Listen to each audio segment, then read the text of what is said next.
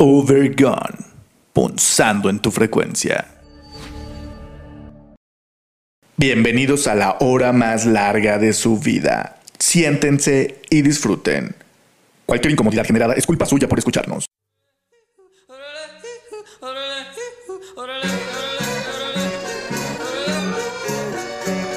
Overgone, punzando en tu frecuencia. Comenzamos.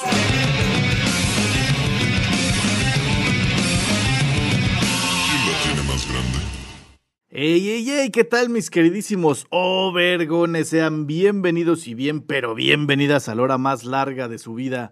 Gracias por acompañarnos a una nueva transmisión de esta temporada de Overgon 4x4 Todoterreno. Incomodándoles como siempre desde la comodidad de nuestros hogares. Los saludamos, Oscar Admin, ¿cómo estás, carnalito? Bien, carnalito, muy contento, estrenando otra vez invitadazos.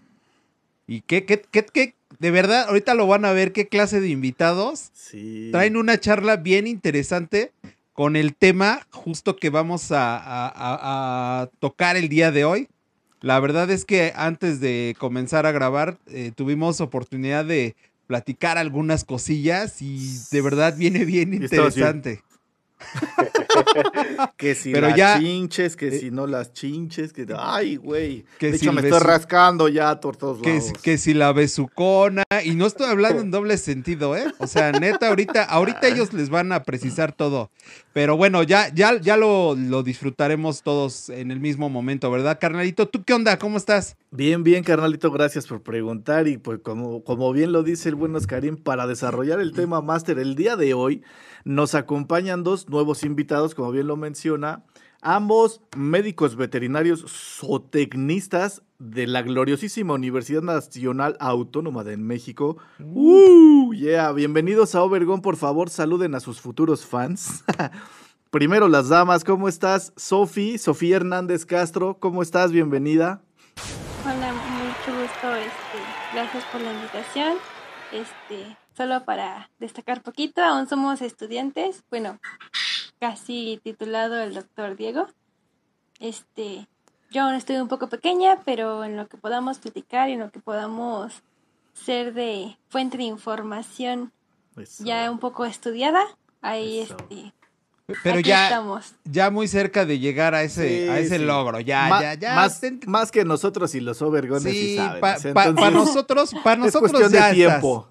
Sí, para nosotros ya, para nosotros eres la doctora ya. Exacto. Ya unos dos añitos más, ya podremos Eso. estar para todo. Y el buen Diego Armando González Telles, bienvenido hermanito, ¿cómo estás?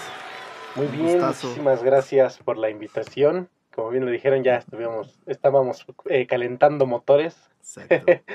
Este, pues muchas gracias y aquí estaremos para, para resolver las dudas que pues puedan presentar. Eh, obviamente no lo sabemos todo, pero lo que más sepamos, pues estaremos aquí con toda la disposición de poder platicar con ustedes. Eso, perfecto. Muchas gracias y bienvenidos. Sí, bienvenidos. Y bueno, el que No, en este gracias. momento les habla y les aturde la vista y el oído, Israel Tiscareño. Nuevamente, mil gracias por estar aquí. Y de verdad, de verdad, vámonos directo con la introducción del tema Master. Master. Arráncate, arráncate, Joaquín. Sí, sí, así es, mi queridísimo Joaquín II. Ah. Joaquín y Mario Joaquino. El tema máster. Pues bueno, eh, mascotas.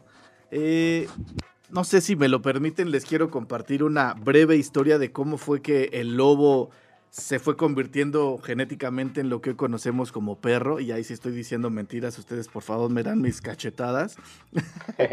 ¿no? Ya de- debido a que dicen que hace más de 30 mil años los temibles lobos fueron acercándose poco a poco a asentamientos humanos para alimentarse de lo que los humanos no podían digerir o de lo que, de lo que dejaban, ¿no? Entonces.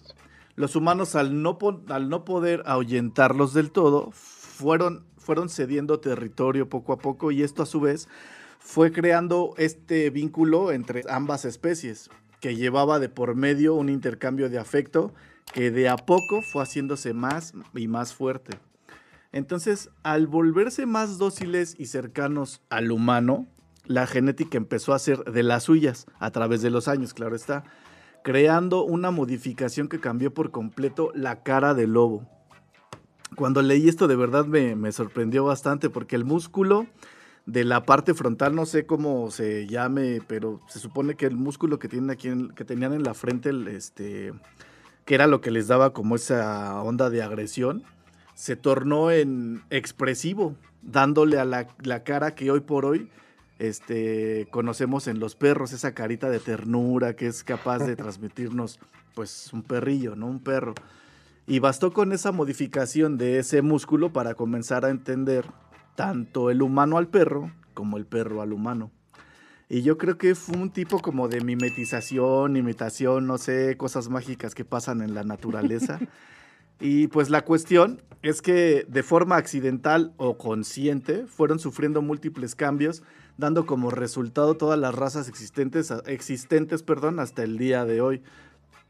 Pero lo que realmente me sorprende es saber que la transformación de un solo músculo fue lo que al parecer nos conectó efectiva y afectivamente con el perro. ¿Y por qué hablo de los perros? Porque para mi consideración han sido como que los únicos en trascender al lado del humano, ya sea en su evolución o involución. Mencionado todo este chorizo, ¿ustedes qué opinan, mis queridísimos overgones? ¡Arránquense los pelos! ¡Vámonos! ¡Arránquense, muchachos! ¿Qué piensan ustedes? A ver, de, de este, de esta introducción, ¿qué tal? ¿Qué piensan aquello? Nos mintió Tisca. Me A mí se me hizo súper interesante, la neta. Bastante preparada, diría yo. Ah. Muy buena, muy buena información. Y sí, básicamente, justo, bueno, mm, no dijiste mentiras. Ah, Así fue como se dio la, la domesticación Ajá, del, perro. Eh, se fueron acercando estos lobitos.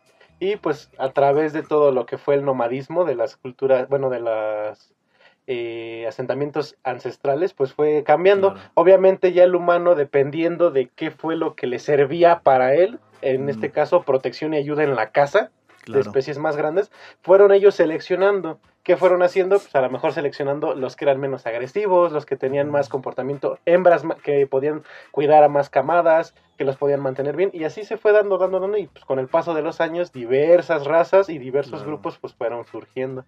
Y sí, muy bien, como lo decían lo del músculo, pues también es cierto, Ah, ¿vale?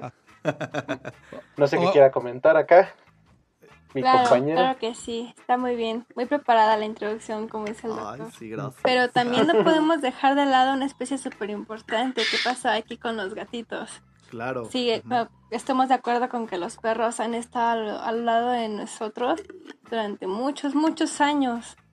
Pero los gatos también. Los tenemos desde el antiguo Egipto y ahí eran adorados los gatos. Ahí empieza su domesticación.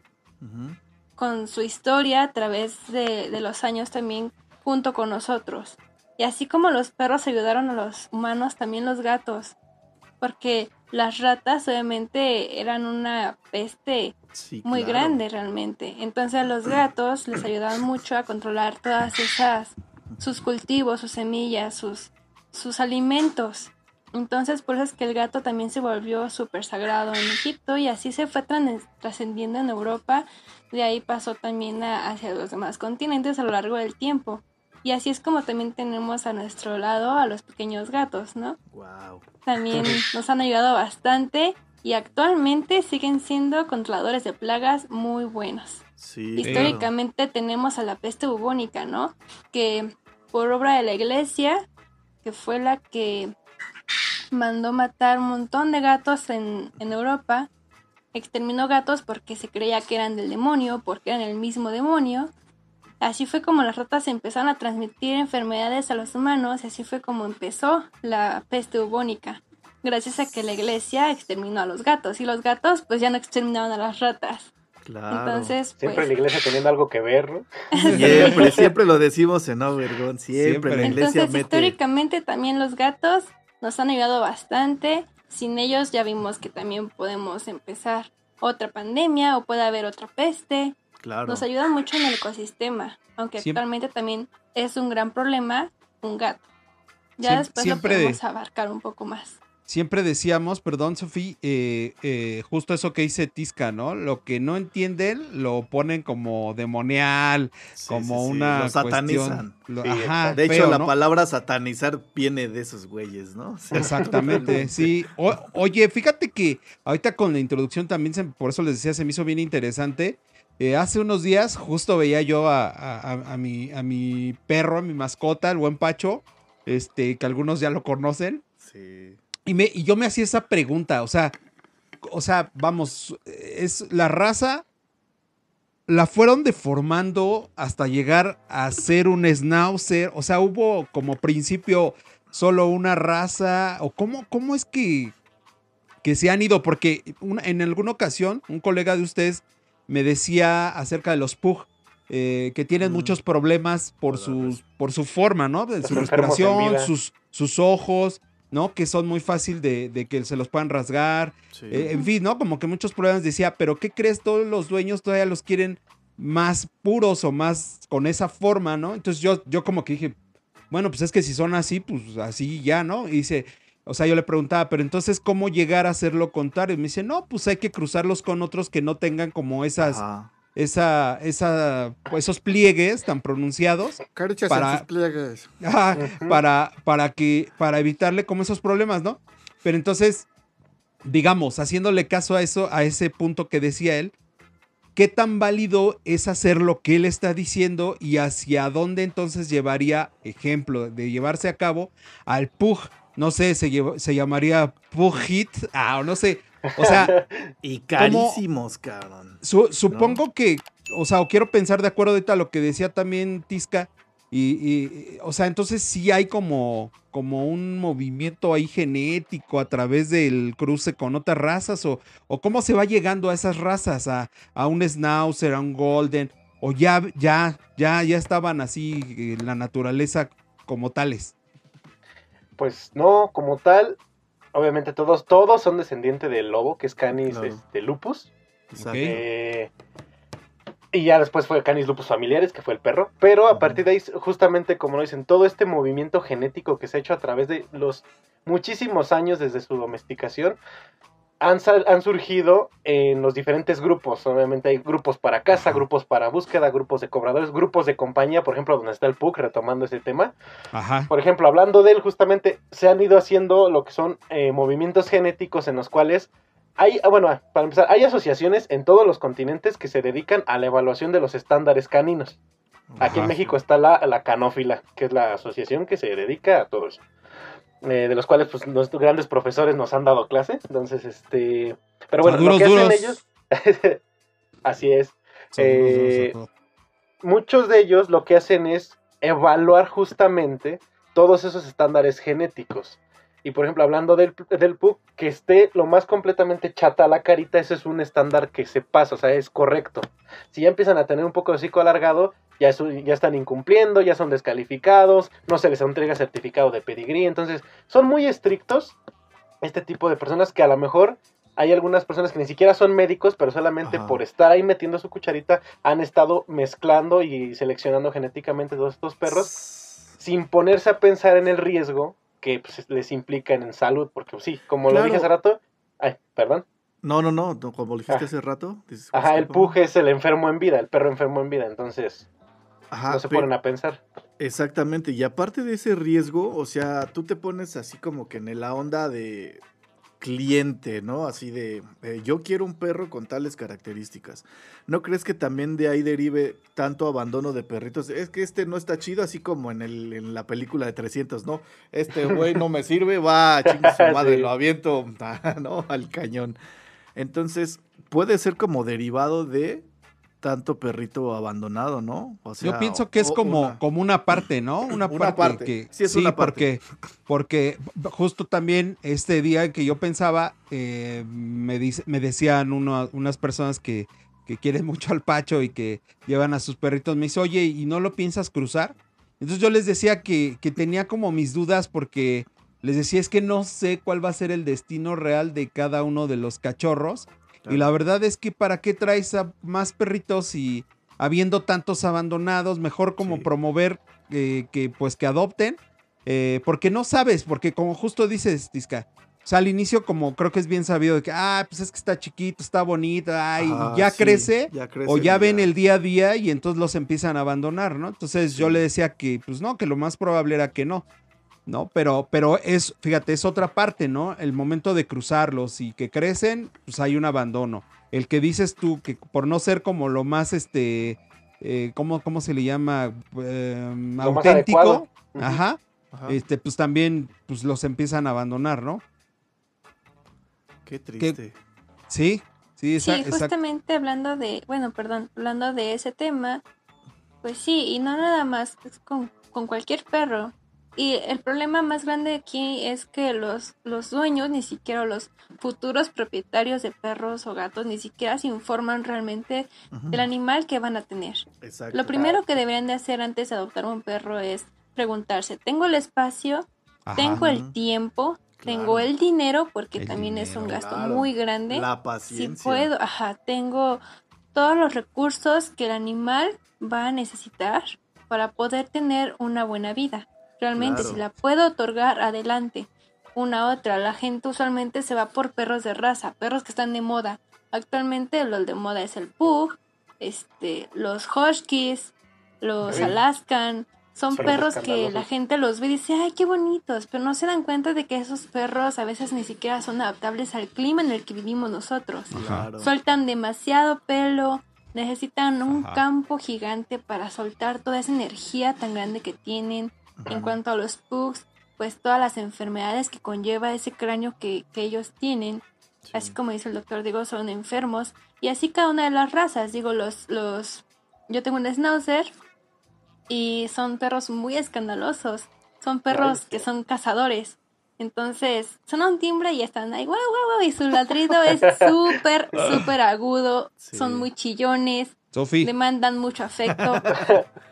Pacho- territoriales, Pacho es un-. Super Pacho. territoriales. El. Pacho, el Pacho Es- llega aquí y a marcar toda la casa. Así Sí. es. es Todos que es los Schnauzer. Sofi. Sí. cada uno de los perros tiene sus características. Sí. Como lo dijo el doctor Diego, mencionó anteriormente, hay varios grupos, se clasifican en, en cobradores, en, en apuntadores, en los tiradores, los de compañía, y cada perro tiene como características que los Claro. diferencian. Y eso es algo que tenemos que conocer nosotros como futuros propietarios si queremos un perro con esas características. Nos adaptamos a eso, adelante. Porque Claro, pues el perro se puede adaptar, pero tenemos que aceptarlo tal como es. exacto. Sí, sí, cuando, Totalmente de cuando, acuerdo. cuando yo rescaté a Pacho, o sea, antes del Pacho yo tenía una perrita que era una cruza entre maltés y French. Pues nada que ver su, su personalidad. Sí. No, pues yo dije, bueno, pues sí, vamos a rescatar a Pacho. No sé, no, la verdad es que no se me, no, no me arrepiento. Pero, pero, pues sí, o sea, bien lo dice Sofía. Nosotros no conocíamos del comportamiento de los Schnauzer. Y la neta es que ha sido un super cambio para nosotros, este, difícil, complicado, porque como bien dices, o sea, suena el timbre, suena la, pues, bueno, suena la motoneta, suena Sí. el vecino que ya está ahí platicando y no, no, no, y como bien dices, Diego, son súper territoriales, entonces estamos acá en el estudio llegan los muchachos a grabar y a todos los quieren morder, Sí. ¿no? Entonces así de, no manches, o sea, y, y- y- y de, bueno, por mencionar, creo que es la mayor característica específica de ellos, pero todavía tienen otras cosas como bien, bien específicas que para nosotros, en específico para mí, que yo tuve esta perrita de 17 años, pues es totalmente nuevo, así es todo un cambio, así de no manches. Sí, claro. A veces los más adaptables o los que más se llevan al ambiente de la ciudad, de la casita, son los perritos mestizos, ¿no? Los, los Sí, perritos claro. sin raza. Sí, claro. son los, más educados, los más Sí, entrenadores, Sí, son los que más pueden ser moldeables al entrenamiento a veces, ¿no? sí, es cierto. Totalmente Suele de acuerdo. Y ahorita, justo con lo que dijo eso de los perritos crillos, que son un amor, sirven para lo mismo. Exacto. Este, son más adaptables a las enfermedades. Eso es un punto muy importante. Sí, claro. Porque mientras más especialización hay por raza, más, de este, más payasitos y más sensibles se hacen. Sí. El caso otra vez del Pug y del pastor alemán, que sufren de Sí. displasia de cadera, Sí, como- claro. Así como para aventar para arriba. Y entonces Claro. son más resistentes. Esa es la cuestión. Sí, Sí. Bien, bien, lo, bien lo mencionaste, por decir, esta, esta última vez que este, nosotros eh, pues prácticamente adoptamos al, al nuevo integrante de la familia, el buen Chester, es un labrador. Este sí, este, ya ves que son muy desmadrosillos y bla bla bla, pero sobre aviso, sobre aviso no hay engaño. El perro niño. Ajá, el perro niño, pero es un amor, es un amor el cabrón, la neta. An- Sí. an- pero antes de, te- de- de traerlo a casa, neta, investigación así profunda. Estábamos así de vamos a ver con qué podemos, con qué no podemos. Vamos a sacarlo a pasear, vamos a hacer esto, vamos a hacer lo otro, tenemos el espacio, va, ok. Porque anterior a él tuvimos un dálmata, Mm. un- se llamaba Jack. No, hombre, no investigamos la verdad nunca. Eh, nos gustó nada más. Mi hija quería un dálmata por el por lo de la noche de las narices frías y bla bla bla. No, hombre, pobrecito perro, súper delicado del estómago. Sí, Mm, se enfermó de los, bueno, ya ves que tienden mucho a enfermarse de los riñones, sí. Sí. de sordera y demás. No, ya cuando me di cuenta dije, puta, lo hubiera investigado y me cae que no, no lo invito a venir, sí, ¿no? Sí. Entonces, Hoy- sí, sí, yo creo que es súper importante investigar antes de adquirir. Sí, y, y, por ejemplo, ahorita que dicen, o sea, ya son muy sus características por cada perro. Pero, pero yo siempre he tenido la duda con, con, con mi perro. Si en un momento dado yo lo hubiera tenido desde cachorro y lo hubiera, pues, no sé, educado, como se le llame técnicamente, hubiera o podría haber disminuido ese carácter o esa forma de ser, o de plano ya es así muy su forma y aunque le eches ganas desde cachorro, ya, ya está sentenciado. ¿Quieres contestar a eso, Sofi? Pues sí, está bien. Em, claro, cualquier animal desde cachorro se puede educar, se puede a- hacer a que aprenda trucos, a que aprenda cómo comportarse, desde lo básico, dónde tiene que hacer del baño, qué es lo que está correcto y qué es lo que es incorrecto hacer. Hay comportamientos que se aprenden porque la madre los transmite y si ese perrito convivió con sus hermanitos y con su madre desde nacimiento y durante su lactación o durante el tiempo que estuvo tomando lechita de su mamá, pues eso se va aprendiendo, se va este haciendo parte de sí.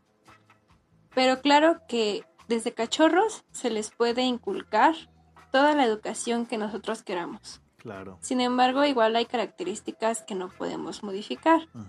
Eso también es un punto. O sea, si es un perro que es este, por ejemplo, un pointer. Son perros que son este te indican a dónde está la presa o lo que acabas de cazar. Entonces esos perros su conducta es a puntaje. Tienden, a, a dirigir su nariz o su hocico así hacia donde está, hacia donde cayó el pato, por ejemplo. Sí, claro. Esa es una conducta que no se puede modificar porque eso ya es de su raza. Igual parte de los schnauzers tienden a rascar mucho.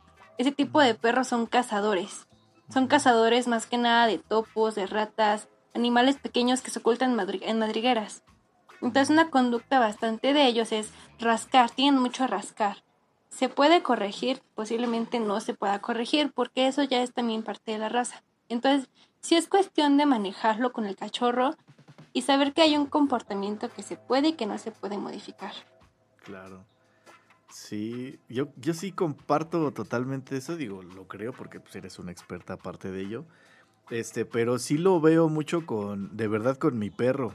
O sea, el, el Chester no parece este labrador, ¿sí o no, Oscarín? Bueno, Sí, no. ahora que veniste acá y lo pudiste conocer así sin el, sin cómo Sin se altera Pacho. con el Pacho, porque el Pacho lo vuelve loco, ¿eh? está todo el tiempo así como que, ¿qué hago, qué hago, qué hago? Vamos onda, a jugar, vamos a jugar, ¿no? Vamos a Vamos a jugar, espadazos. Ajá, vamos a Sí. jugar. Pero es un perro bien tranquilo. De veras, bien tranquilo, es bien relax. Sí, cuando Sí. es la hora de jugar, jugamos con él. Bueno, mis hijos juegan mucho con él. Y este, y sí es desmadroso y todo, pero ya le dices ya. Y ya se, se pone quieto y ya, ya nada más se echa en él. Donde, donde se quiere echar, ¿no? Pero sí. Sí, sí, sí, sí. O- oigan, y por ejemplo, ¿qué, ¿qué consejo le darían a las personas que como yo rescataron a una, a un, un animal, un perro, gato, no sé, lo que sea? Vamos a hablar ahorita para no salirnos tanto del tema de, de- de- de un perro que rescataste y tú no conoces al 100% su pasado y su comportamiento.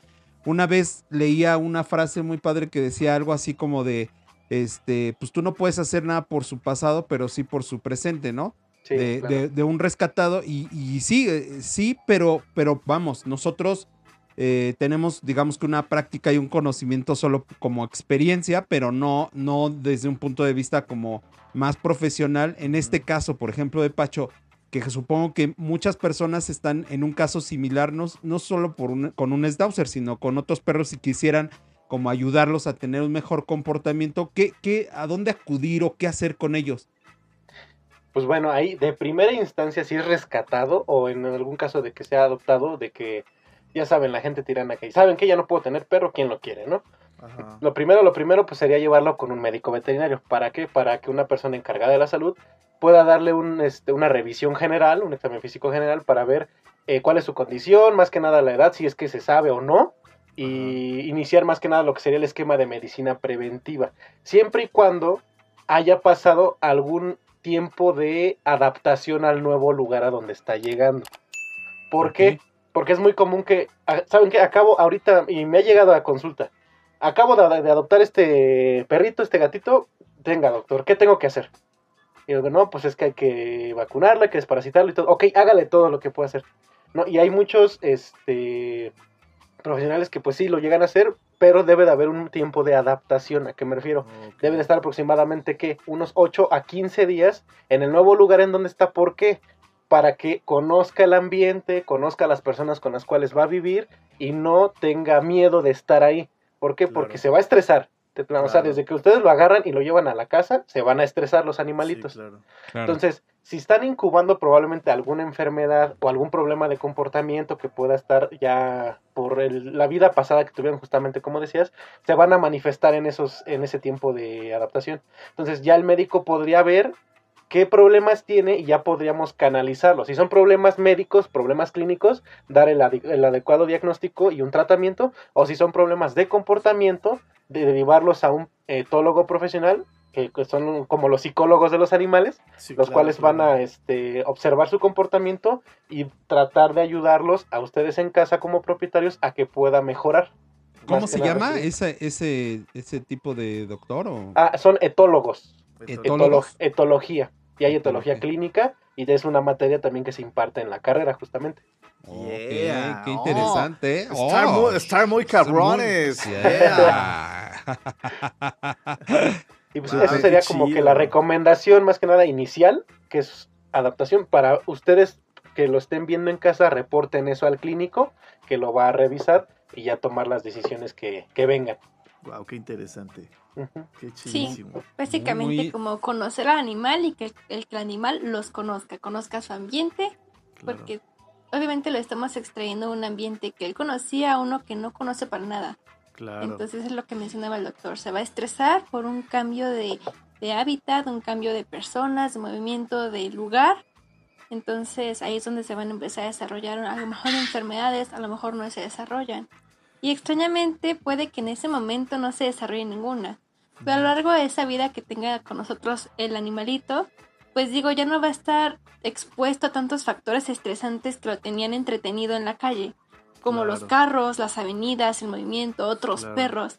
Entonces, a lo largo de, de todo ese tiempo, puede que desarrolle las enfermedades, no nada más en esas dos semanas, puede que sea hasta después, porque ya no va a tener ese, ese constante estrés. Entonces, al estar relajado, esas bacterias van a- o bacterias o virus o enfermedades van a aprovechar o van a decir, ah, pues ahorita que estamos relax, vamos a hacer que el perrito se enferme. Así es Sí. como también hay que estar atentos realmente, no nada más en, en el periodo de adaptación, sino a lo largo de todo el tiempo que el animalito esté con nosotros. Ok, y pudiera ser el caso de que el, el perro, el animal o la mascota que sea rechace el ambiente que tú le estás ofreciendo, el hogar que tú le estás dando, o sea, que no sea como el adecuado. O sea, ¿se han enfrentado a algo así? ¿O saben de algún caso así? Que digan, no, güey, tú no estás apto para tener este perro, este perro no te quiere. La viví, la viví cuando rescaté a mi gato. ah, sí. Cuando adopté a mi gatito, pues obviamente, él me, bueno, un amigo me contactó y me dijo, este, que tenía tal gatito. Ese gatito lo habían este, abandonado, una anterior familia lo tuvo, se mudó y lo abandonó donde, que- donde ellos vivían antes. Entonces se quedó vagando ahí por esa unidad y era callejero, pero entraba a la casa de sus abuelos y pues así fue como dije, ah, pues bueno, como que tiene contacto con humanos, no sabe lo que es una vida hogareña. Entonces, bueno, total, acepté adoptarlo, lo traje a casa, pero mi casa en ese entonces era un, un pequeño, un espacio muy pequeño, realmente estábamos muy encerrados, ¿no? Y yo, de un lugar donde él podía estar explorando todo el día, estar afuera en la calle todo el día, Claro. lo quería tener encerrado en un super cuadrito, casi Sí. casi nada más una recámara, y pues a él no le pareció para nada, ¿no? Claro. Me maullaba toda la noche, este, tiraba las cosas, este, fue un reto muy grande, Sí, pero ahora es el gatito más hogareño que podemos encontrar. Nada más ¿Ah, se la pasa tirado. De hecho, no sé si escucharon hace rato, escuchó como un maullido. Ajá. Este, Ajá. vino aquí a ver si estaba abierta la puerta, pero como la tengo cerrada, no entró. Ah, ok. Sí, actualmente ya este se asoma hacia la calle y como que le da curiosidad, pero ya no le gusta tanto salir. Entonces ahora ya es más hogareño. Sí, de hecho, Entonces, si sí. lo sacamos, este empieza a darle como este ansiedad, o estrés y se empieza a mover así loco y empieza a tratarse de zafar. Órale. Entonces, pues, ya. Ya está en casa. Pero fíjate, ahorita que decía es- Tisca eso, ¿no? O sea, sí, obviamente las condiciones. Yo creo que por ellos, pues no tienen bronca, ¿no? De estar con uno a menos de que seas un cabrón y que lo estés maltratando, Sí, ¿no? claro, Sí, claro. Pero, Sí, sí, sí. pero, pero sí, o sea, como hace un rato decía Sofi, ¿no? O sea, la- las condiciones, pues las debes tú primeramente pensar para, para saber si lo puedes este, adoptar o, o- o- o- o- o tener en tu casa, ¿no? Porque creo que, que, pues sí, o sea, es, es como una reacción muy natural de ellos de decir, no, pues no estoy chido aquí, ¿no? No es que no quiera estar contigo, pero, pero pues no, o sea, no manches, o sea, es que también si no hay condiciones, pues Claro. ellos también se incomodan, ¿no? Y se estresan. Claro, Claro. pero mucha- muchas personas yo creo que actúan de una forma, digámoslo, egoísta. Casi de yo quiero, yo quiero Ajá. y me vale madre. yo E quiero impulsiva también. Ajá, impulsiva, exactamente, ¿no? Sí, sí, yo, yo conozco un caso de una, una conocida que compró un- un- un- una pareja de perros carísimos y todo, o sea, la intención, eh, su intención, de París, la neta, Ajá, sí, casi, casi, la intención era, pues sí, cruzarlos y pues hacer lana, ¿no? Sí, Entonces, Ah, madre, sí. Sí, exacto. Entonces así como que pues había un maltrato con, lo- con los perros, supuestamente los tenía bien y todo, pero pues terminó su misma hermana rescatando a la perrita, o sea, le dijo, no, ya no la vas a volver a cruzar porque sufrió mucho Claro. y la verdad es que no lo cuidas lo suficiente, yo te voy a pagar, o sea, como que se la compró con tal de rescatarla, ¿no? claro. Y son de estos perritos que pues, no valen así mil, dos mil pesos. O sea, son carísimos. Que, que la verdad es que yo estoy pues como que muy en contra de hacerlo así, con ese comercio tan descarado. O sea, donde, donde ya sí te vale madres Sí. que donde, donde los dejes, ¿no? Con tal de Sí. conseguir la lana y ya. Yo, yo eso lo comparo, eso lo comparo mucho con la trata de blancas, güey. La. Justamente O sea, se puede homologar. Sí, ¿verdad? O sea, yo así lo, así lo, lo percibo. Exacto. O sea, Sí, nada más sí. vas por el varo, no, no, ni siquiera tienes el amor ni, ni, ni un espacio adecuado para, para ellos. Sí, Oh, claro. Y, bueno. y ahora sí que hay de personas a personas, porque ahora sí que sí Ajá. hay criaderos Ah, o sea, sí, claro. y personas que se dedican justamente Y a eso y los tienen en las condiciones más bonitas Óptimas. que se puedan imaginar, exacto. Pero hay gente que pues sí como dicen, lo hacen por el bar o lucran con ellos y tienen en malas condiciones a la perra. Créanme, hemos visto muchísimos casos Sí. de perritas que, no, oiga, doctor, es que mi perra no se quiere parar. Y llega la perrita, es que acaba de parir, flaquísima, la Ah. perrita, y con una camada como de 6, 7 perritos o gatitos igual, así una gatita. Ajá. Y es así Sí. como de, pues, ¿qué onda? ¿No? O sea, ¿qué está pasando? Eso te da un coraje, que, pero pues tú haces todo lo que esté en tus manos para poder ayudar a los animales, ¿no? Pero ahora sí que con las personas, pues nunca vas a poder, porque al fin y al cabo Ahora ellas sí. son las que toman las decisiones. Exactamente, el supuesto racionalismo, ¿no? Es Sí, que, sí, no sí. mames, Yo creo que son más racionales, neta, muchos animales que he visto en, a lo largo de mi vida que el chingo de humanos que me-. Sí. Tocado ver. totalmente, Totalmente. De Oigan. hecho, se dice el mito de que los veterinarios estamos en veterinaria porque odiamos a, los, a las personas. Ah, sí, de hecho tengo una amiga, tengo una amiga que, quiere- que, que siempre me dijo que quería ser veterinaria. Entonces, a duros, duros, Katia, si estás viendo esto. Este, pero ella creo que sí tiene un cierto odio a, a- a la raza humana. De hecho, sí lo, sí lo expresa. Vaya. Pero, pues, pero no es veterinaria, ¿no? Sí, así pasa. Es licenciada, o sea que sí, sí odia a los humanos. Sí, Sí, es probable. No es cierto, no es cierto, Karen, a duros, duros. O- oigan, fíjense, es- estás, la neta está bien interesante el programa. Eh, platicamos eh, tiempo atrás, dice que yo desde cuando ya lo teníamos programado, Pero justamente porque qué padre por una parte, o sea, más bien creo que sí es bueno que, que haya más conciencia acerca de, de el cuidado, el respeto con los, con los animales y las mascotas, pero, pero también no sé qué piensen, de repente, creo yo, mi punto de vista de repente ha sido como desproporcionado, a veces como eh, ya como que se sale, ¿no? De, de, o sea, veo, voy a una tienda de donde venden croquetas y demás, y pues están los suéteres, están los, los impermeables, están Sí. las mochilas, o sea, te encuentras así con una variedad de artículos que sí, a lo mejor en el momento se ven curiosos y demás. Digo, yo no estoy en contra de que, porque pues hay perros que pues sí les da frío y dices, bueno, pues le voy a ayudar acá con la cobijita, el suétercito y demás. Pero ya de repente así el impermeable, así, yo así vi, está cabrón, botas. o, lo- o los lentes, ¿no? Sí. ¿Qué, ¿Qué tan bueno es esta, esta situación? O sea, estaría padre como que platicamos ustedes también desde el punto de vista técnico, qué tan bueno o, o puede ser esto incluso para, para los perros, qué tan dañino puede ser, ¿no? O sea, si es malo o es bueno. Overgone. Punzando en tu frecuencia. Pues no lo podemos ver como algo bueno o malo. Yo creo que tiene que ser más que nada mm, con la intención que le demos. Porque si lo hacemos con la intención de que le compré un suéter o le compré un vestido, le compré una playera, entonces le empiezas a comprar y comprar y comprar ropa y cambiarlo todos los días.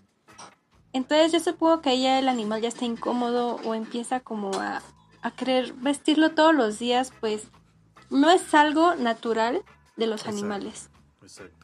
Lo que mencionó Oscar realmente de los suéteres, ayudarles con el frío, cuando son las épocas, por ejemplo, que ya se viene el invierno y que ahorita en otoño empieza a hacer mucho frío, sobre todo en animales que son de edad avanzada, en animales muy cachorros.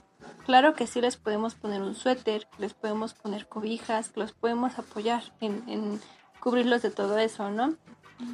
Pero ya hacerlo a lo mejor en, en una obsesión o en cambiarlos diariamente, sobre todo que el animal esté acostumbrado a eso, porque hay animales que claramente vemos que no les gusta. Sí, claro. Y eso lo, lo observamos desde que le estamos poniendo aquí la camisita y que esto, Sí. y se queda el animal parado, estático, ¿no? Y de repente se mueve como de, ¿qué es esto? Y al rato ya está como de, quítamelo, o no se mueve, O o, se- o se se está rasque y rasque. Sí. Entonces, realmente es algo que tenemos que comprender. Si el animal no está cómodo, no podemos obligarlo a traer puesto algo que él no quiere estar, tenerlo encima, ¿no? En su cuerpo. No es algo propio de ellos Sí, y no es algo que podamos obligarlos a usar. Sí, claro. Sí podemos poner el suéter, repito, ayudarlos con eso de del frío, de todo eso, pero llevarlo más allá también es considerado algo malo. Como violencia, ¿no? O Se considera Sí. maltrato, de Sí, hecho. Maltrato, maltrato, ¿no? maltrato. Sí, perdón. maltrato animal. Sí, perdón. Maltrato.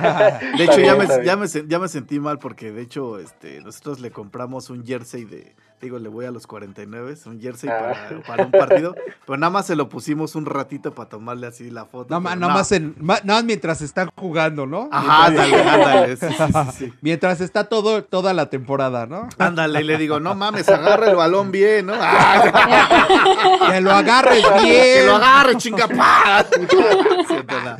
No, No, un sí. ratito, fue un ratito porque la verdad sí vi cómo se, se empezaba así Sí, como que a exacto, morder él. les no, incomoda. Entonces Yo- se, yo- Lo, se lo quitamos, la neta. Con la perrita que les platicaba, mi, mi prima desde Estados Unidos me mandaba que el traje de bruja, que el traje de no sé qué. Y mi perrita, neta, no le gustaba así nada. Entonces yo se lo probaba y no, o sea, se- incluso se, se llegaba a estresar tanto que la lengua se le empezaba a poner como morada, así No, ya, y los ojos no. saltones. Vaya, Ajá. no, sí, está No, o O sea, peligroso. está muy, muy. No, obvio, Sí. se lo quitaba y mi prima me decía, no, ah, es que mi, es que este, la, se llamaba Daisy. Es que mi Daisy es paisanita, ¿no? No le gusta. Y yo, No mames. Ay, no, Ajá, pero es que le mandaba cabrón. así mil cosas. Digo, se agradece, sí, pero claro, en realidad, pues no, o sea, no. O sea, y en cambio, por ejemplo, el Pacho en las mañanas, sobre todo, veo que empieza a temblar. Entonces, obviamente, pues tenemos por ahí unos, unos, unos, este, ropitas que nos hicieron favor de regalar unos grandes amigos, ¿verdad? Y entonces se los ponemos y la neta le sirven un buen, o sea, luego, luego, o sea, deja de temblar porque sí empieza a temblar del frío. Sí, Sí, de ¿no? hecho sí lo llegué a ver con un suétercito, ¿sabes? La de Adidas, ¿no? Así, a la de Adidas acá. Sí. Sí, Hay animales que están bastante bien adaptados, ¿no? Y hay Sí. animales que de plano no les gusta nada, Sí. nada, nada. Sí, es una sí. cuestión bastante importante y justamente es el término de humanizarlos, o sea, Sí, humanizarlos, ¿qué tal? humanizarlos, pues es lo, lo complicado porque justamente ya, sí, ¿no? Ya mencionaron que algunos quieren, algunos no, pero hay Ujú. personas que están muy aferradas a que sí, Sí. con tendencias actuales. Por ejemplo, hay muchos eh, personas que siguen la, los- la tendencia del veganismo, que obviamente se respeta todo ese tipo de Sí, sí, decisiones, claro. todo, Sí, pero totalmente. quieren hacer a la mascota igual que ellos, Sí, teniendo en cuenta no que mames, los no gatos son carnívoros al 100%. Claro. Y los perros sí llegan a tolerar más, pero sí comen carne. Sí, claro. Entonces, No saben ellos el daño eh, nutricional que le están generando. O sea, es Sí, claro. ponerse a pensar. Otra cosa también, el hecho de consentirlos en exceso, tratarlos como hijos, que es lo del término de perrijos, gatijos, sí, sí. Perrijos, ¿no? Ajá. que les genera bastantes problemas psicológicos. ¿Por qué? Porque generan un, un, este, un síndrome de apego emocional al dueño. Que si, por ejemplo, el dueño se le ocurre salir de viaje dos, tres días, Vale, en esos dos, tres días el perro se muere, el gato se muere. Sí, ¿Por qué? Porque están tan apegados a ellos que dicen, no, ya me abandonaron, no, ya no quiero comer. Aunque lo dejen con otra persona que los alimenta, dicen, no, es que el perro, está, el gato están tirados, no hacen nada. Entonces, nos ha llegado a la clínica perritos de una semana que están prácticamente ya insolados Sí, o bastante desnutridos y deshidratados porque no han comido y están en el rayo del sol o están abajo del coche o están en su camita, pero no quieren hacer nada por justamente ese apego que están generando muy drástico con las personas. Sí, Yo siempre he dicho, hay que darles vida de animales. Buena vida, pero de animales, respetando Exacto. sus comportamientos normales y todo lo que conlleva tener, Sí, todo lo que conlleva tener a una mascota, como lo dijo, como lo dijo la doctora Sofía, investigando siempre todas las características necesarias para cuidarla bien. A ver, a ver, chicos, ahí por ejemplo estaría padre que, o sea, pues no sé, no tanto, pero sí estaría bueno como una pequeña lista así de qué sí, qué no. O sea, sí se puede subir a la cama, sí puede quedarse dentro de la casa, sí puede estar fuera, o sea, más o menos hasta dónde sí, ¿no? Porque, porque hay, hay gente que yo conozco que tiene este, sus mascotas y los consienten, siento que no los sobreconsienten, pero también esa es mi percepción. O sea, no sé hasta dónde realmente este, sea eh, bueno decir, bueno, está bien que se quede en el patio, ¿no? O sea, al final, no sé, mi percepción es, pues pudiera no ser malo que esté en el patio. O sea, mientras tenga su casilla donde si llueve no se va a mojar y demás, pues para mí creo que es un lugar óptimo. Pero pues hay quien dice, no, pues es que hace frío, pues mejor acá adentro y shalala. No sé si nos puedan ayudar ahí con, pues hay unas breves tips o consejos de hasta dónde sí, hasta dónde no. Sí, claro, y de hecho aquí cabe aclarar un punto importante. Cada médico tiene su punto de vista. Claro. Porque de hecho, de hecho hasta yo con la doctora Sofi tenemos ciertas discrepancias en algunas cositas. De que Ahora, para mí está ahora. mal, para ella está bien, para ella está bien, para mí está mal. Entonces, este... Sí, po- por, eso, por eso la idea es que estén así cada quien en su pantalla para que no Aquí haya... hay polémica, aquí hay polémica, aguántame el Así es. corte. Y ahora sí que varía, varía entre cada médico, cada especialista de ciertas Ajá. cosas y también entre cada propietario, o bueno, ya mejor dicho, tutor de una manera ya más, más bonita, un tutor. Sí. Pero por un término medio, a ver, algo así que, que sea razonable, o sea, Y que el también... por qué, ¿no? O Ajá, ándale. Esto y por qué. Porque sí, Bueno. por qué no. Bueno, sí, sí, puedo empezar. Eh, algo que yo considero así como que no se debe hacer es tratar de darles comida casera a los animales, porque sí, está bien, sí pueden comer, más los perros, los gatos sí son extremadamente este, carnívoros estrictos, ¿no? Sí, Pero en los perritos sí se puede hacer unas dietas que actualmente andan muy de moda, que son las dietas BARF, que son como balanceadas, en las cuales tú le das carne, le das em, este, cereales, etc., proteínas, suplementos, pero la comida casera llega a tener ciertos componentes que son tóxicos o, dañinos para los animales. Y llámese unos muy simples, ajo y cebolla. Y ajo y cebolla lo usamos para todo. Para todos. Entonces, ajá. esos generan problemas neurológicos. Chocolate, por ejemplo. O darle probaditas. O que yo estoy comiéndome una paleta. Y eso es muy común en niños. Que Sí. comen paletita y van y con No el perro y el gato. O sea. eso es lo que hay que como que hacer de conciencia con las personas. De que son animales. Y por más limpios que los tengamos. Con sus No. desparasitaciones, con sus vacunas, sus baños, este y todo. Ellos, por comportamiento natural, se acicalan su zona genital. Claro. Entonces se van a chupar la colita o los genitales y luego van y le da, ofrecen cosas y luego el niño otra vez va con la paleta a la boca. Entonces nos ha tocado ver en serio infecciones en niños o en humanos justamente por estas infecciones cruzadas o zoonosis, que es como se le conoce. Claro. Entonces eso sería como que una recomendación. Sí, que te Darle el alimento que le cara, corresponde, exacto, también. Darle el alimento que le corresponde. Actualmente pues hay croquetas de una categoría premium, super premium, que son croquetas pues bueno, caras. O sea, no Sí, vamos a hacer claro. publicidad a ninguna. Pero son croquetas que están balanceadas con lo que necesitan de proteína, de minerales y de microminerales o micronutrimentos que necesitan estos animales. ¿Para qué tú le vas a descomponer una, dieta balanceada? Se la vas a desbalancear. Exactamente. Ajá. Bien. Yeah, ajá. Además ¿Qué de que, ¿cómo sabemos realmente que nosotros estamos balanceando bien esa dieta, no? ¿Cómo sabemos que este cachito de zanahoria va a ser idéntico al de mañana que le voy a dar a mi perro para que todos los días coma balanceado? Realmente es algo muy difícil de hacer, que no se puede lograr tan fácilmente. Por eso es que las dietas bar son muy mm, medio deficientes en algunas cosas, la verdad.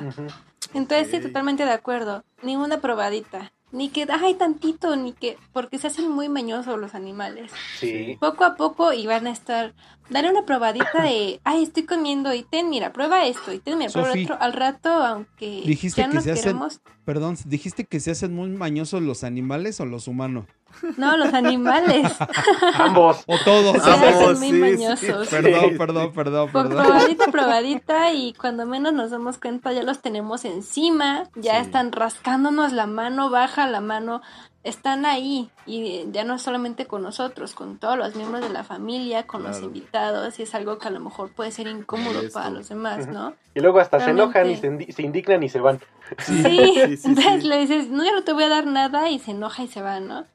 Sí. Sí, realmente Sí, es algo que los animales empiezan a aprender como de, ah, o sea, me diste esto, bueno, te voy a pedir, me vas a volver a dar, te voy a volver Claro. a pedir, te voy a seguir pidiendo y poco a poco vas a decir, ay, no le hubiera dado ni una probadita, Claro. fácilmente comería sus croquetas y no lo tendría yo aquí encima cada vez que me sienta a comer, ¿no? Exactamente. Y Sí, tan mañosos eh, son tan mañosos son que hay veces que, por ejemplo, por ciertos tratamientos, eh, bueno, eh, de- eh, algunos problemas, por ejemplo, digestivos, que mandamos dietas blandas, latas, alguna comida que sí se les puede dar casera, como por ejemplo, por ejemplo, pollito, arroz. Hay veces que con esos 3, 4 días que les estamos dando una dieta blanda para que sea, este, se puedan recuperar, es así no como comer. les vuelven a recuperar la, la croqueta y no, yo quiero pollo con arroz y Sí, a caldito". huevo. Sí, Exacto, sí, Sí. sí, sí, claro. así sí. son de mañosos. Así son de Son mañosos, muy, sí. muy y sí A cuesta un buen de trabajo sí. volverlos a regresar. Claro, a nosotros nos pasa cuando nos vamos, por decir, a casa de mis suegros.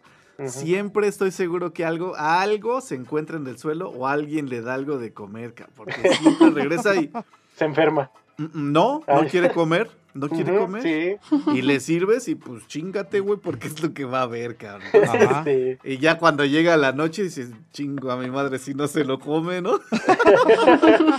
Y el hambre es, el hambre es Sí, sí, el canija. hambre ¿no? es canija, Sí, claro. Sí.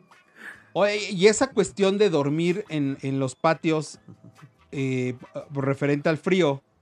¿no? O sea, yo, yo, yo luego les decía, pues es que al final un perro, salvo lo que ustedes me, me digan si estoy bien, estoy mal, pues tiene incluso la capacidad de estar pues, en la calle. O sea, pues ahí están los perros ca- callejeros, ¿no? Sí, claro. No digo que no pasen frío, pero vamos, su pelaje, su grosor de, de grasa y demás, pues digo, es distinta a la, a la nuestra y hace que tengan como esa capacidad de poder a- soportar algunas temperaturas más bajas que nosotros. Pero, pero hasta dónde sí estoy bien o hasta dónde podríamos decir, pues cualquier raza, cualquier perro bien podría estar en el patio de tu casa. Pues es que ahí depende. Depende De de la la, raza, educación. de Y, la o sea, sí depende mucho de la raza, la edad, justamente el estado fisiológico y la salud. Y depende también de cómo esté educado. Porque si es un perro que desde pequeño se le sacó, ese perro te puede soportar lluvias, te puede soportar lo que sea. Pero si es un perro que constantemente está entrando, o es un perro de interiores, que sale y por cualquier, cues- por cualquier cuestión atmosférica se enferma, o sea, eso también hay que, hay que estar diferenciando. Está también la educación de las personas y la manera de pensar. Dicen, yo no Claro. tengo ningún problema con que mi perro entre y se Sí. acueste.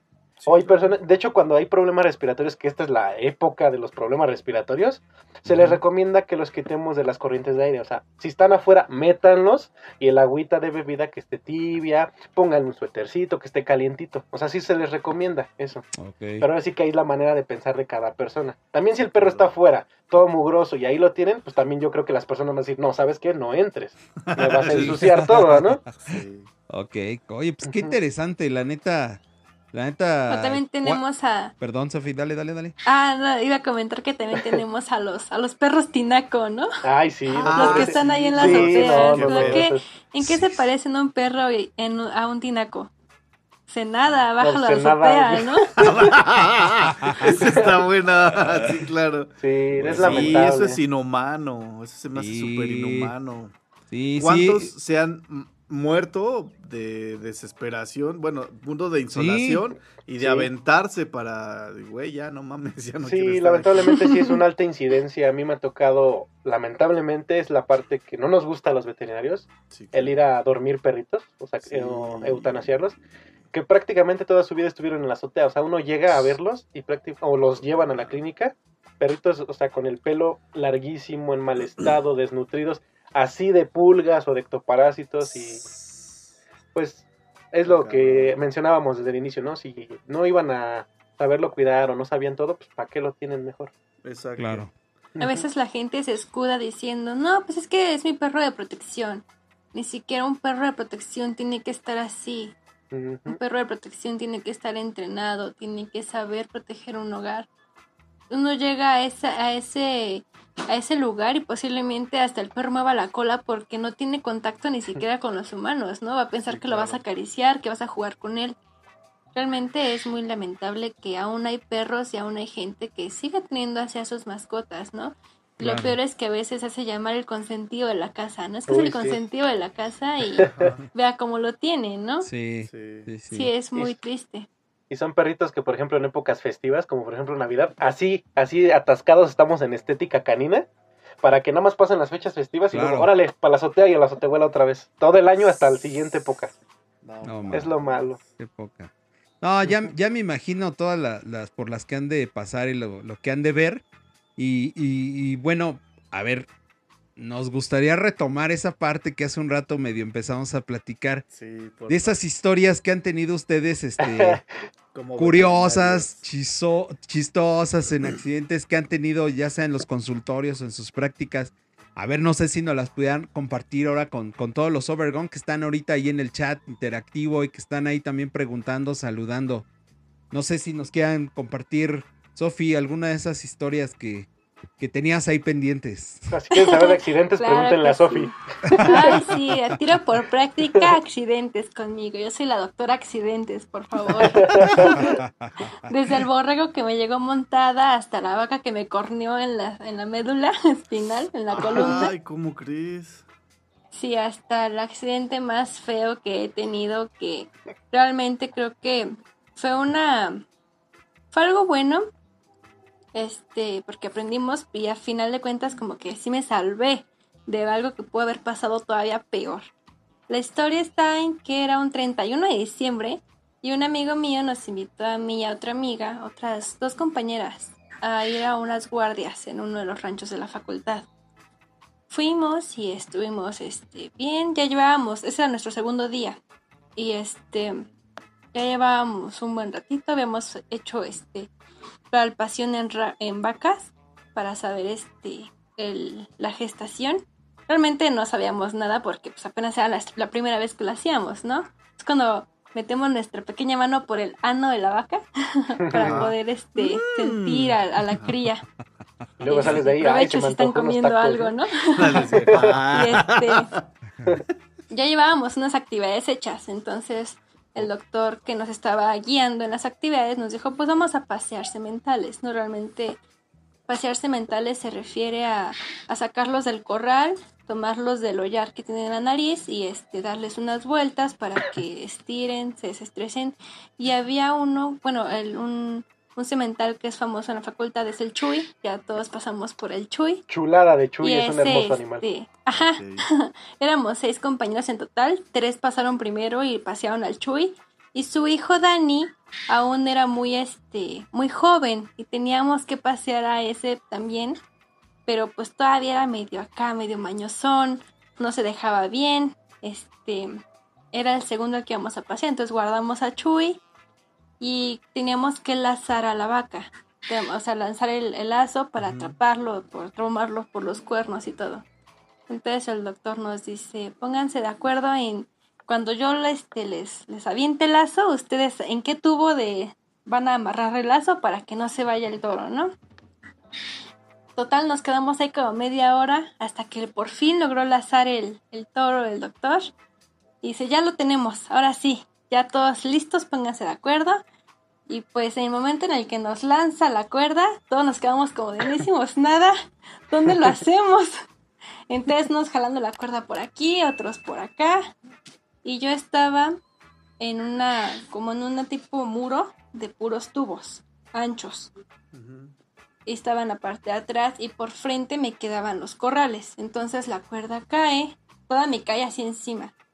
Entonces este, mis compañeros toman la que estaba enfrente de mí en el piso y le empiezan a jalar mientras yo intento quitarme la cuerda, ¿no? Entonces, como no nos pusimos de acuerdo, se empieza a atar en todos lados. Pero puros jaloneos, nunca atamos al toro. Y el toro empieza a jalarse. Entonces la cuerda empieza a correr y pues todos a soltarla, mientras yo me la intentaba quitar del cuerpo. Afortunadamente me la pude quitar de encima, pero las piernas todavía me quedaba un poco.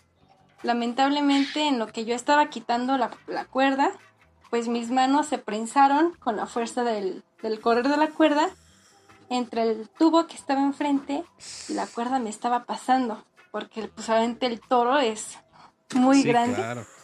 Entonces, este, pues él jalando la cuerda, la cuerda tallándome en la mano, entonces yo estaba No. como de, oh, por Dios, veía cómo me salía humo de la mano, de la piel Sí, que se estaba quemando. Oh, Entonces, pues yo me armé de valor, metí mi otra mano para poder sacar esta. Y al final, este. Ah, pues la cuerda, como no me la quité de las piernas, pues se tensó y ya pues terminé patas arriba. Ay, no Entonces, a pesar de que me, o sea, me quemé la mano y aparte salí volando. No manches. Entonces el doctor nada más dio la última parte. Se espantó muchísimo y fue como de, ay, corre, corre, estás bien, estás bien. Y yo como de, me duele mi mano. Y el doctor pensaba que yo me había roto una pierna o algo así, porque realmente pues sí salí este, con las piernas así, ¡fum! Entonces el doctor este, me revisaba las piernas y me preguntaba, yo no, me duele mi mano. Entonces ya que me la vio, sí, la verdad es que se llevó gran parte de, de mi piel. Se alcanzaba a ver un poco de músculo por ahí. Oh, Sí, de toda la piel que se llevó, entonces No, me tuvo que lavar y, y este Y pues ya se acabó mi 31 de diciembre. No inventes. Ya no pude No. continuar con otras actividades, pero pues afortunadamente mi mano se recuperó. Ahorita está bien. Y si quieren tengo unas chido. fotos por ahí. No, Oye, pues qué qué fuerte. chido, Por si Qué quieren ver ahí la, ¿eh? la gravedad del asunto. De peligro. No, no, no, imagínate, te cae en el cuello o dejas que pase un poquito más de tiempo con toda esa Sí. Sí, fuerza. y justamente lo que mencionaba de que sí me salvé fue porque me quité la cuerda de encima. Si no hubiera quedado yo totalmente mi cuerpo Exacto. prensado Sí, entre el barandal y la cuerda y pues el toro jalándose realmente No. hubiera yo quedado ahí como una costilla rota o algo así, yo creo. Sí. No, pues tiene sus sus este riesgos, grado. ¿no? Su Sí, grado de- claro. claro. De dificultad, sí. Por eso pagamos un seguro de vida. Sí, claro. Sí. Sí, sí, sí. claro, claro. Sí. ¿Y tú, Diego, has tenido así alguna experiencia? No, ya sea en- como estudiante o, o ahora este, ya en consultorio y demás. Pues en consultorio lo típico, ¿no? Que te rasguñan, que te, te muerden en consultas. Así, no, afortunadamente no he tenido accidentes fuertes así como, la- como Sofi. Eh, pero me han pasado tal vez más como profesor. Eh, hubo una vez que yo me de- yo doy clases de, de- de microbiología en la facultad, allá de, de medicina en CEU. Ajá. Y, Este, y una vez se prendió, hay una práctica en la cual hacemos eh, un diagnóstico para, bueno, utilizamos varios antibióticos para ver cuál le pega a una bacteria, ¿no? Se llama sensibilidad a antibióticos. Entonces, se utili- ah, utilizamos unos discos de papel que se le conocen como sensidiscos, que están impregnados con antibiótico, y esos van sobre una cajita en la cual ya hay bacterias, para ver cuál puede, o sea, la ponemos y vemos si crece, este, pues es este, resistente y pues no te sirve ese antibiótico. Y Ujú. si no crece, pues es susceptible, ¿no? O sea, le pue- puedes utilizar eso. Entonces, este, eso se hace con unas pinzas metálicas que se tienen que remojar en alcohol y utilizamos siempre en mecheros, mecheros. Bunsen, o Sí, son sí, unas cositas así, Sí. para mantener una esterilidad. Ajá. Entonces, se tienen que humedecer, se ponen en el mechero y se dejan este, que se esterilicen. Se, se apagan, se enfrían un poco, se toman el sensidisco y se ponen. Pero una vez pasó que un equipo eh, tomó las pinzas, eh, metió, bueno, lo puso al fuego y lo regresó. No sé por qué pensaron alcohol. y lo metieron al vaso del alcohol. Entonces, pues sí, se empezó a prender eso y lo único que hicimos fue rápidamente. Y luego el vaso era de plástico. O sea, todavía de vidrio, pues se le pone algo arriba y se apaga. Ajá. pero era de plástico, entonces, ¿sabes lo que hicimos rápido extendió. Llevarlo, este, lo, lo agarraron y lo llevaron rápido a la tarja. Y ahí les dije, ahí déjenlo que se apague.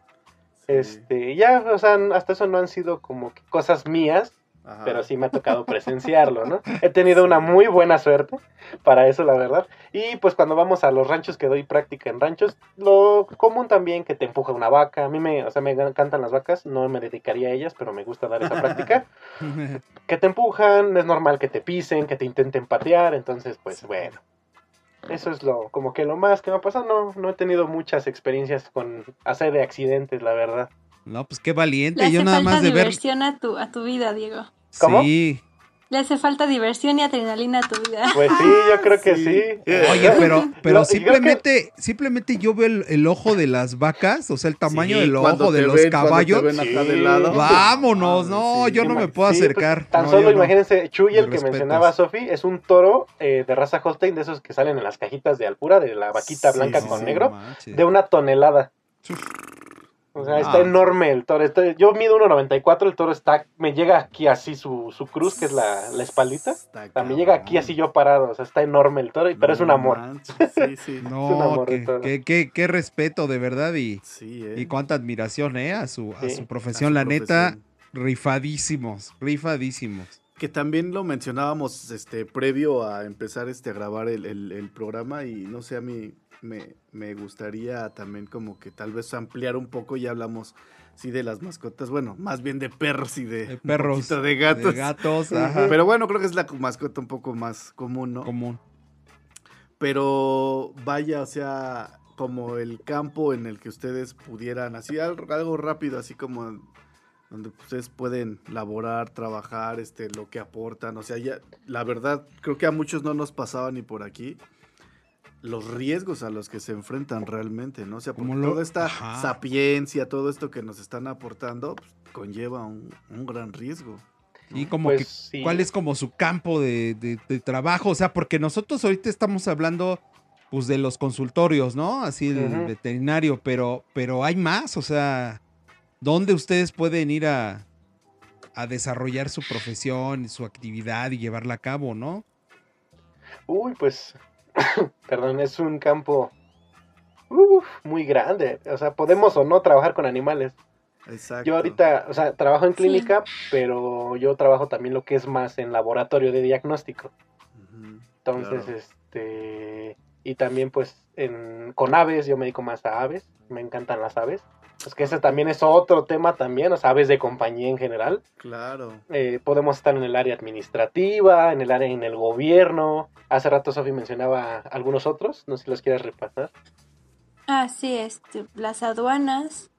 Estamos detrás del plato de carne, del vaso de leche, del huevo que consumimos. Ahí hay un médico veterinario encargado de que ese alimento que está en tu mesa sea de calidad, esté libre de microorganismos o de enfermedades, que también estamos encargados, bueno, también podemos trabajar en, en epidemiología, Claro. sobre todo en cuanto a ahora con esto del COVID-19 y todo eso, pues igual las investigaciones de transmisiones en, en alimentos y todo ese tipo de cosas que ya después supi- supimos que no, pues también se llevaron a cabo por médicos veterinarios investigaciones y controles también en aeropuertos y en fronteras para evitar que tanto este virus como muchos otros que afectan a los animales no entren a nuestro país.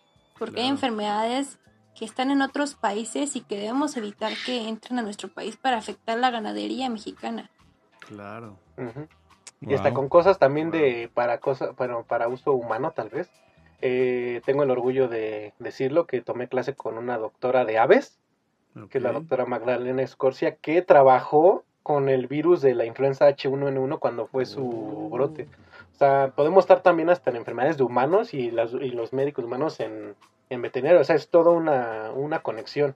Claro. Trabajamos con químicos, con biólogos, que es, los biólogos es como que nuestro primer choque, porque pues, Sí, obviamente claro. animal con animal, pero siempre Claro. hemos podido trabajar bien de la mano con ellos.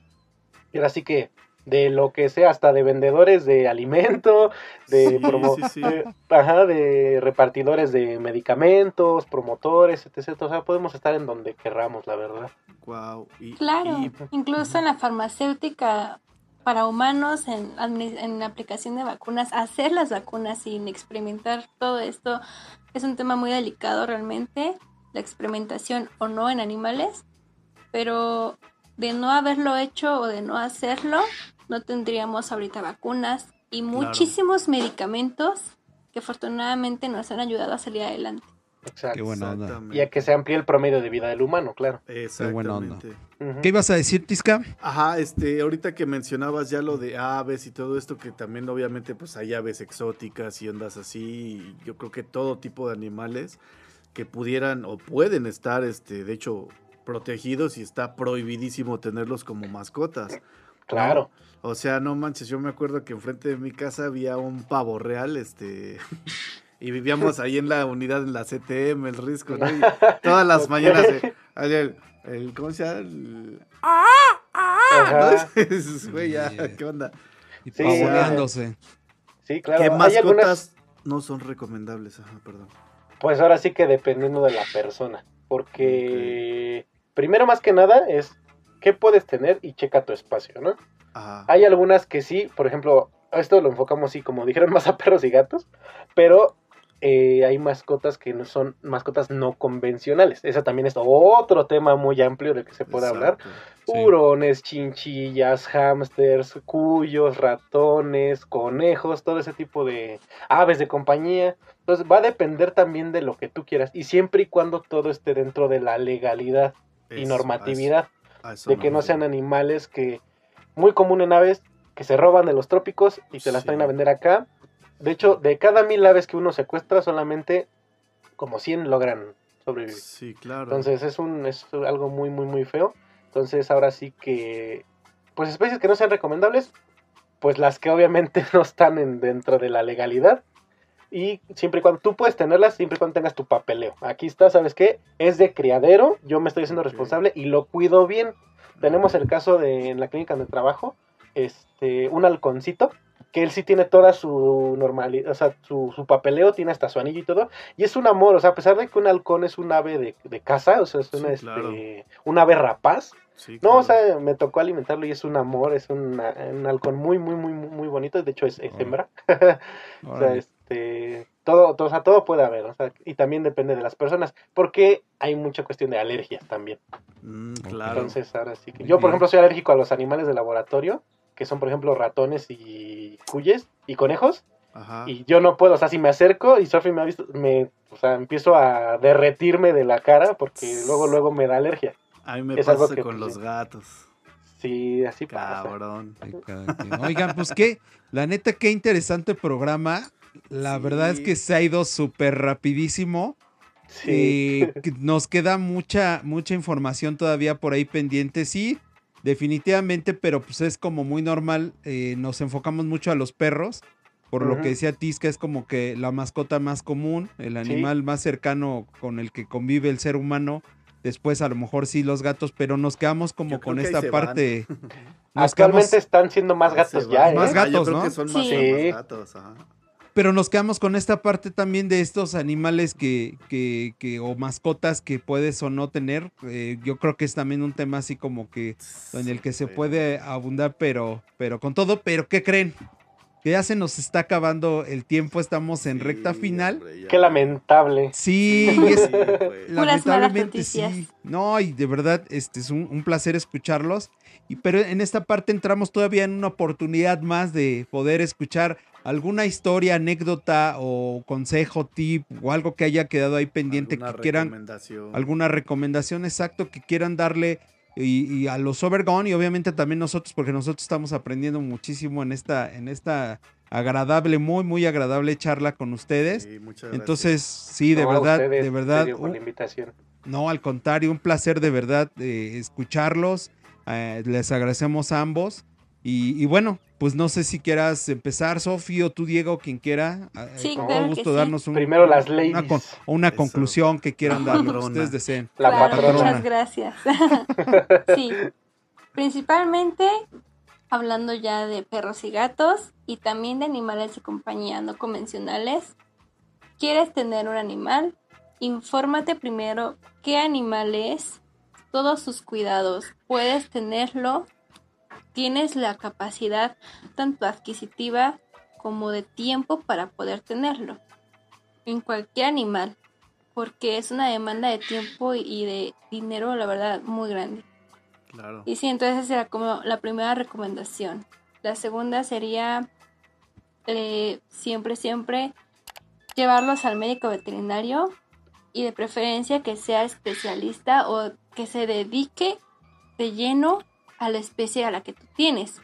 Porque suele pasar de que tengo un hámster o tengo un periquito y lo llevo al médico de perros y gatos.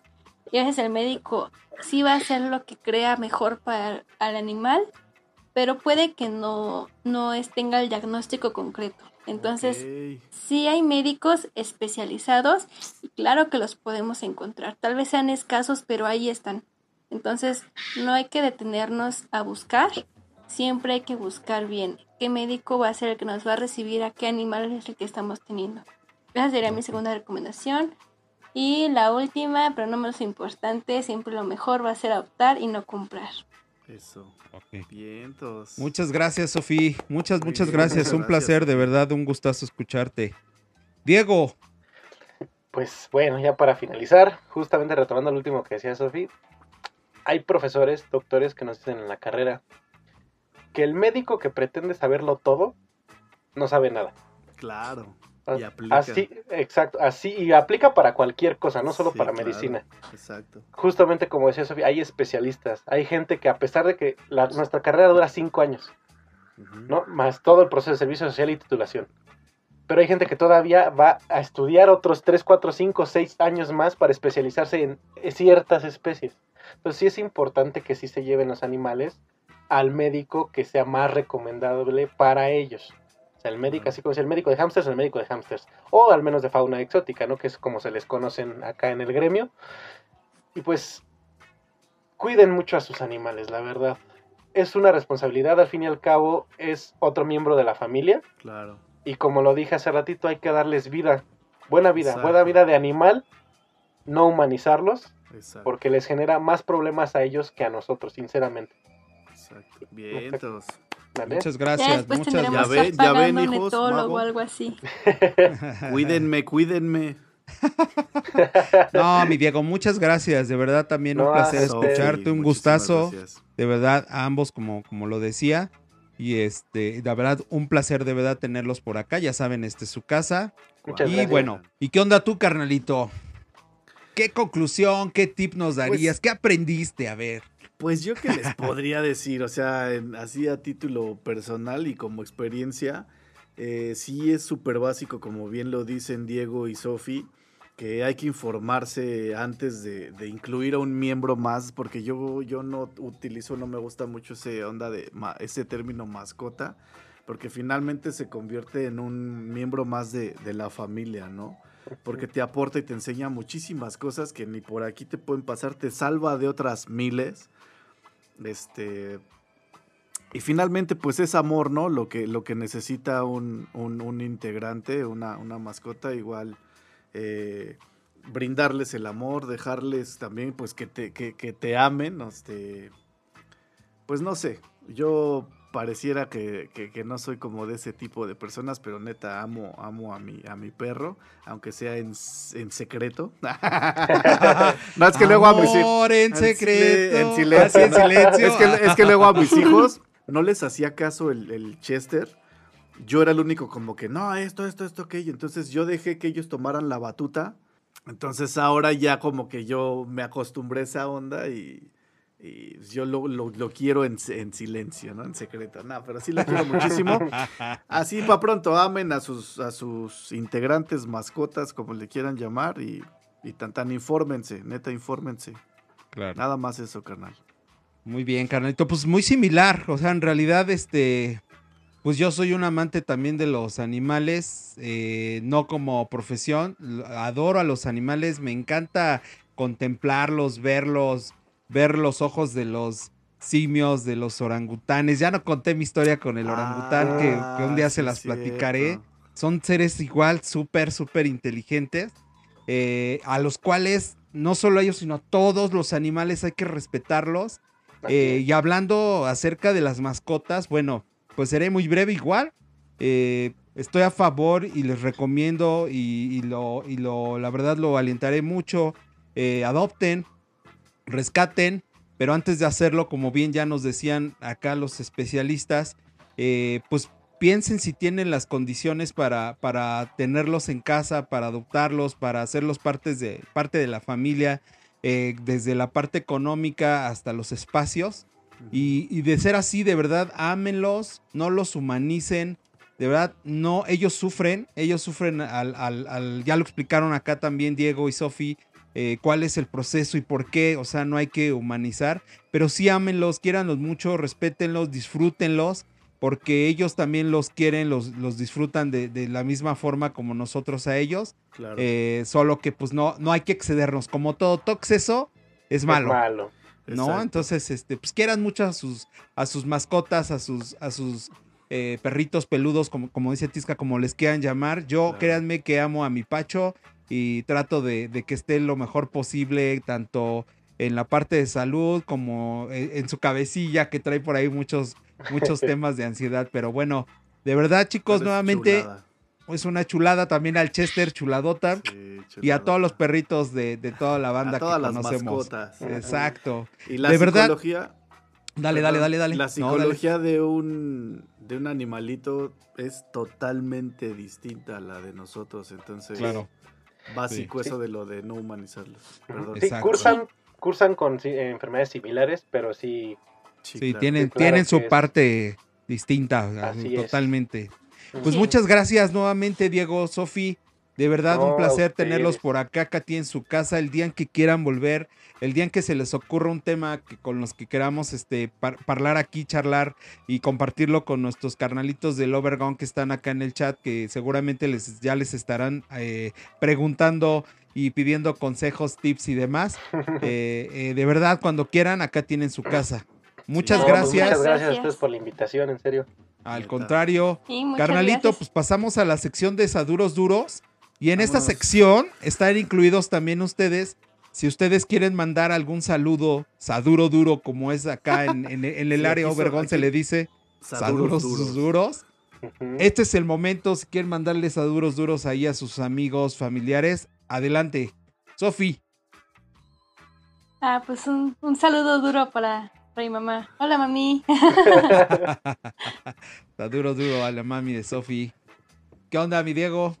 Pues igual un saludo duro para pues todas las personas que nos estén viendo, para pues mi familia y todos mis amigos. Eso, Perfecto. saduros Aunque sean duros. poquitos, aunque sean poquitos amigos. No Po- importa. Poquitos pero loquitos. Poquitos pero benditos. Carnalito, arráncate. Pues es el momento de tu bienvenidos a sección. las... Exacto, gracias. Bienvenidos a la sección de Saduros Duros. Con el beso Cochinator 3000, adquiéralo en su tiendita Obergón favorita. pues saduros duros a, a Maggie, a Alo, a Leo, que nunca se pierde del programa, neta, muchísimas gracias. A mi madre, a mi carnalita, a mi cuñado Oscarín, a Beto, a Nano, a mis suegros, a Diana, a Gina, a Angélica, Angélica Tiscareño, a toda la familia en general, a Raúl Nieto y familia, a todos los tenchos en los Reyes Iztacala, a la gloriosa Prepa 3, a Juanelo y Lorena en Austin, Texas, a Ashanti y familia, en especial a nuestro queridísimo Arat ahí en El Paso, a Carlita, a Karen, me pongo de pie para saludar a Karen, a Lulú Oros y toda su hermosa familia, a la familia de la Rosa Prieto, a la familia Tirado Sosa, a los Unilos, a toda la comunidad marteliana, Saduros Duros, a la familia, a la banda Quesito, la familia Flores Picasso, los Arnauda Picasso, a la banda del metro, a todos porque si no me tardo un chingo. a todos los Name No More, a nuestros invitados, de veras muchísimas gracias a ustedes que estuvieron aquí y a todos los que han estado en el programa, a toda la banda Neta de todo corazón, a toda la banda que nos ve en Colombia, Argentina, Chile, Perú, Venezuela, Costa Rica y ahora en España. En fin, a toda esa pequeña y gran comunidad llamada Obergón. Besos en la cochinita y caricias en sus pliegues. Pues muy bien, muy Esa bien. fue mi pues, sí. sección de Saduros Duros. Exacto, exacto. De, de igual manera, pues bueno, pues Saduro Duro a Ale Galicia, al buen Arat, a Shanti, Javi, a Carlita, Karen, Flor, Fabi, La Chonga, a Angie Tiscareño, a Dani Esquizo, al Mitch, a Dul, a los Dead Noises, Saduros Duros a los Dead Noises, al Férreo, a Dulce Citlali, a Diana Márquez, a la familia Hawái, a Alo, a Leo y Maggie, porque son la neta del planeta. Y en fin, a todos los Overgone que están conectados en este momento, a todos los que verán el programa en tiempo, no en el estreno, a los que nos escucharán por Spotify, por el eh, podcast eh, Apple, Apple Podcast, Podcast.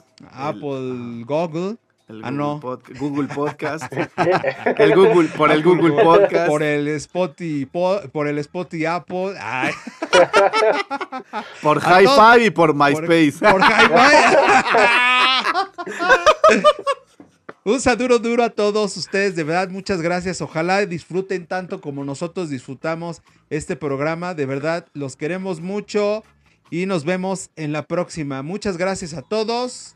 Gracias, Diego. Gracias, Sofi. Gracias, carnalito. Gracias, gracias, de verdad, muchas gracias. Muchas gracias. Sofi, Diego, carnal, sabes cuánto te quiero. Nos vemos en la próxima. ¡Uy! ¡Vámonos! Besos en la cochinita y caricias en sus pliegues. pliegues.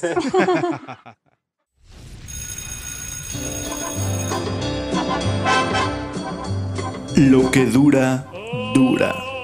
Y esto se acabó. Esperamos que te vayas bien satisfecho. Gracias por escucharnos. Síguenos en nuestras redes sociales y recuerda, estamos en touch. Hasta pronto.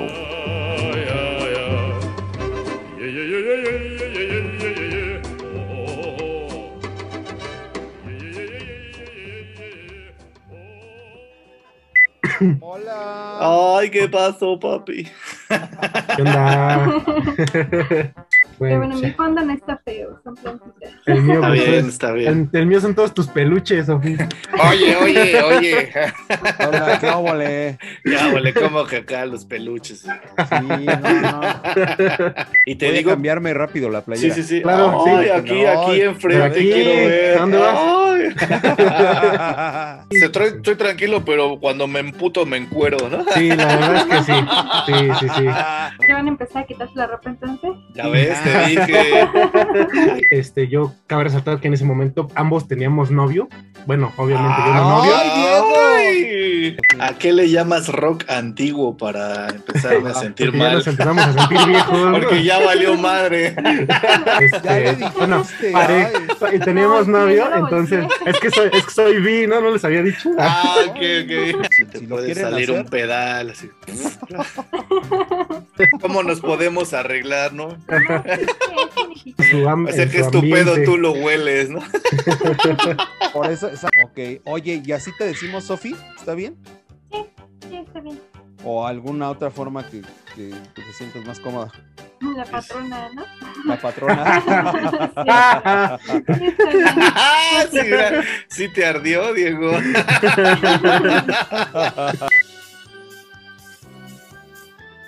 Ay, ahora sí llegaste tú primero. A mí también me supermama, güey, pero ¿por qué no lo hacemos para el 39? No, va. Es mucho 39? tiempo, es mucho tiempo. O que se, llame más largas, ¿no? Ah, pendejo. Tenía que salir con mi mamada, ¿no? ¿Cómo 39? Para el 39 Ah. aniversario. Ay, yo dije, no mames, qué pedo si el mes tiene 31. El 39 de enero, güey. Sí, Y este, tiene, de, ah, tiene ma- bueno. tiene maestría en comedia. ¿no?